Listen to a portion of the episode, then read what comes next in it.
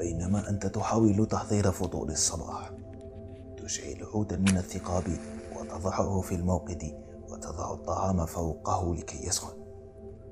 لم يكن هذا الأمر بتلك البساطة قبل مجيء روبرت بويل سأحكي لكم أصدقائي في هذه الحلقة كيف كانت تجارب روبرت بويل سببا في تغيير الخيميائي القديم إلى الكيميائي المعاصر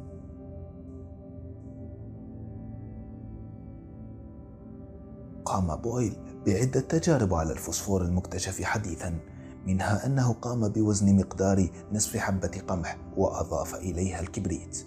بعدها وضع الخليط فوق ورقة بيضاء وقام بحكها باستخدام السكين المفاجأة تشتعل النار في الورقة.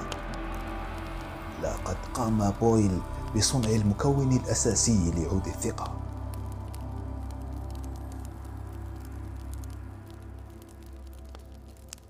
وقد قادت تجاربه لإشعال شعاع من الضوء قاد البشرية إلى صناعة عظيمة.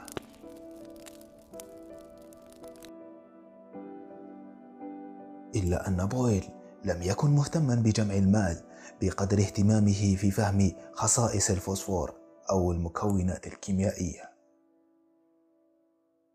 لم يكن بويل كغيره من الخيميائيين فقد شارك تجاربه لصالح المجتمع العلمي. وقد قالت الدكتورة آنا ماري الأخصائية في علم التاريخ في تعليقها عن كتب بويل أن كتبه كانت تعبر عن تحول من الخيمياء القديمة إلى علم الكيمياء الحالي. وما جعل بويل مختلفا عن سابقيه أنه قد كان قادرا على فضح أسرار تجاربه لصالح المجتمع العلمي. فقد أخرج بويل الخيمياء من الظل بإعطائها طابعا علميا جديدا. نعم لقد بدأ عصر جديد من التفكير العلمي. فبتبادل الأفكار وتقبل الآراء ينهض الفكر.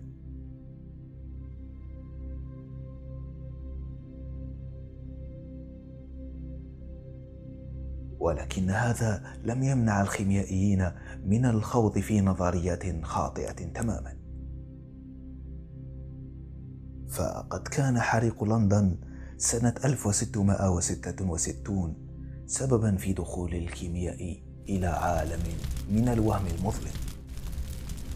فقد أكلت النار الأخضر واليابس في مدينة من المدن الأوروبية العظيمة. لهذا حاول الخيميائيون أن يفهموا سبب المشكلة ولكن بطريقتهم الخاصة.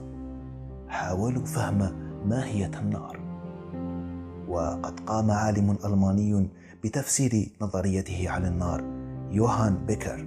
قال إن للنار قوة تدميرية هي السبب في حرق كل شيء.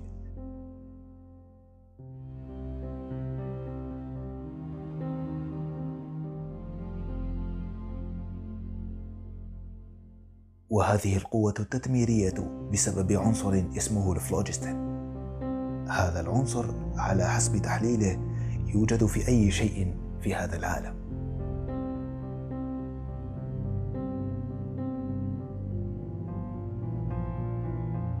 فما هو الفلوجستين يا ترى؟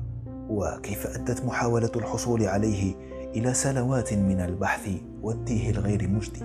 كل هذا سنعرفه في الحلقة القادمة أبقاكم الله على خير. والسلام.